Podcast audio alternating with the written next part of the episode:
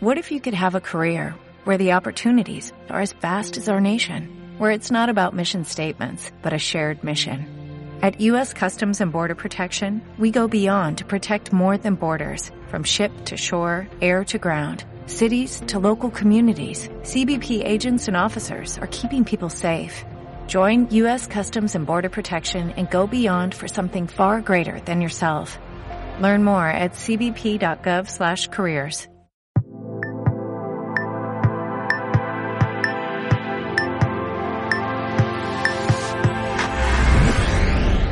El viaje del héroe.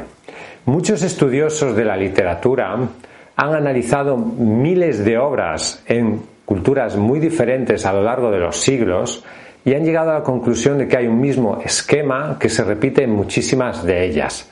Este esquema se ha llamado el viaje del héroe y te lo voy a describir a continuación. Mi nombre es Roberto Augusto, Bienvenidos a mi canal, el canal de editorial Letra Minúscula, el canal líder para escritores independientes en español.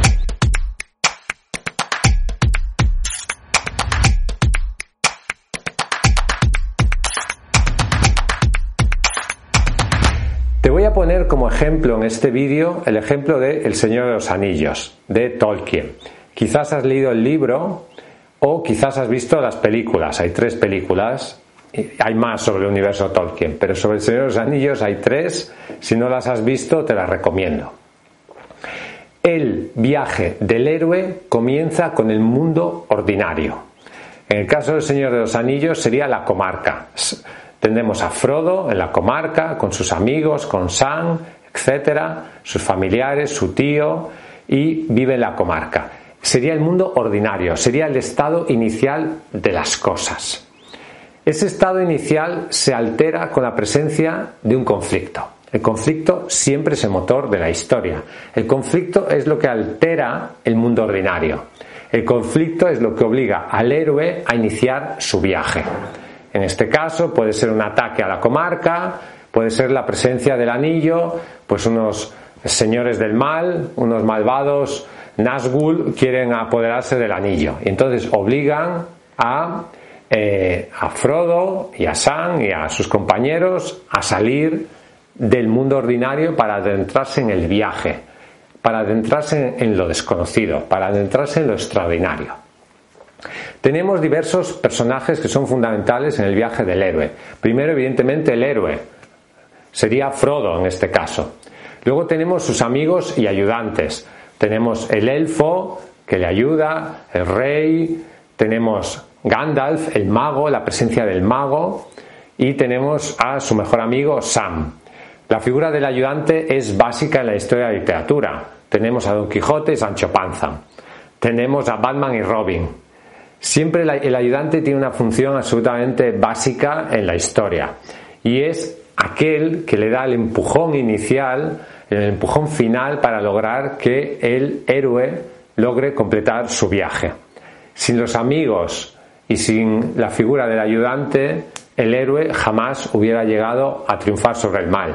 Por lo tanto, son figuras básicas que encontramos en muchísimas obras literarias, en películas, en series, etc. Hay un momento en El Señor los Anillos, al final, que Frodo está tan cansado, tiene ya el monte del destino que está muy cerca y tiene que arrojar el anillo allí y ya no tiene fuerzas. Entonces Sam se lo pone encima al hombro y va corriendo con él hasta llevarlo al monte del destino. O sea, es el, ayudante es quien le da el empujón final para que el héroe pueda culminar su viaje. Por lo tanto, es una figura absolutamente central. Le salva la vida muchas veces, etc. El héroe solo no es capaz de cumplir su tarea. Necesita toda una serie de personajes que le ayuden. Luego, ¿qué se va a encontrar en este viaje? Se va a encontrar pruebas y enemigos. Tenemos a los Nazgûl, tenemos a los duendes malos, tenemos toda una serie de personajes que representan el mal y que, bueno, el héroe tiene que enfrentarse a diferentes pruebas a lo largo de ese camino. Pruebas que le van transformando interiormente y pruebas que son una demostración de su valía y de sus valores O sea, ahí se verá realmente si el héroe es un héroe, si tiene capacidad para soportar esas pruebas, si tiene valor e inteligencia suficiente para ser capaz de enfrentarse a sus enemigos. El motor del viaje del héroe, el motor de toda obra literaria es la lucha del bien contra el mal. El héroe es el bien. El mal está representado por los villanos y por las diferentes pruebas que tiene que superar. Al final el viaje del héroe es el viaje de la vida.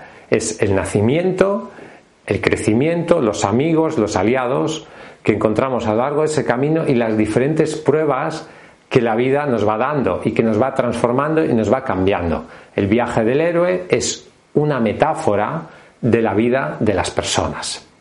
Luego tenemos que una vez ha ido superando esas pruebas que se encuentran en el camino, el viaje del héroe se tiene que enfrentar a la prueba final, al abismo. Siempre hay un acontecimiento donde todo acaba culminando. En este caso, el Señor de los Anillos sería cuando Frodo llega al monte del destino, tiene que arrojar el anillo, no lo arroja, finalmente el, anillo se cae, etcétera, etcétera. Y finalmente acaba culminando su destino. Pero hay un momento, hay un momento al final donde parece que todo se va a perder, donde parece que todo ese viaje ha sido en vano, donde parece que el héroe desfallece, donde parece que todo está perdido. Y al final se produce un pequeño cambio, se produce un pequeño salto, saca fuerzas de donde no había fuerzas o pasa algo que finalmente conseguimos que el héroe acabe triunfando y culminando su misión. Luego, evidentemente, después de que ha superado el abismo, ha superado la prueba final, viene la recompensa y la transformación. El mal es derrotado, el bien triunfa Frodo y sus amigos pueden volver a la comarca, el mal ha sido derrotado definitivamente y por lo tanto pueden, digamos, vivir, digamos, volver al punto de inicio. Pero, y esto es muy importante, el héroe en ese viaje ha sufrido un cambio, ha sufrido una transformación interior por todas las vivencias que ha tenido a lo largo del camino. Y el héroe que vuelve no es el mismo que salió del inicio, del mundo ordinario. O sea, una vez que se ha enfrentado al mundo extraordinario, a lo que había fuera del mundo ordinario, y regresa al mundo ordinario, no es la misma persona. Porque ha sido cambiada, ha sido transformada, ha evolucionado, ha vivido toda una serie de experiencias que le han cambiado interiormente. El viaje del héroe es un viaje interior. No es únicamente un viaje exterior, no es a alguien que le pasan cosas, sino que esas cosas que le pasan exteriormente implican un cambio interior. El Frodo que vuelve a la comarca no es el mismo que se había ido.